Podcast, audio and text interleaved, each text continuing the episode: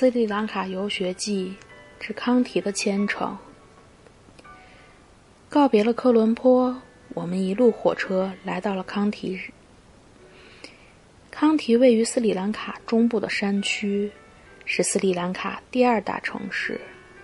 一九九八年，联合国教科文组织将康圣城康提作为文化遗产列入世界遗产名录。曾经是康提王朝的首都，同时也是佛牙寺的所在地。虽然康提一度曾在16世纪被葡萄牙、17世纪被荷兰占领，康提一直保持着独立地位，直到1815年，终于被英国人征服。此后，康提一直保留着它作为斯里兰卡宗教中心的地位。并且是一些原始佛教教徒朝圣的地方。每年的七月底到八月初是康提盛大的佛牙节。从坐上火车开始，就看到各国不同的游客前往康提去感受佛牙节。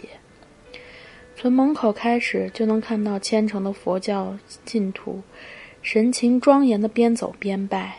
就连我这个没有宗教信仰的游客。也在一刹那间感受到宗教的信仰的强大力量。进入佛牙寺是有些规定的，不能露腿，需要脱鞋，以表达对佛祖的敬畏之心。进入佛牙寺内，祭祀活动在有节奏的乐器声中进行着。旁边还有专门录像人员扛着摄像机来记录这一神圣的活动。随着工作人员的引导，大家从一楼的大厅上到二楼。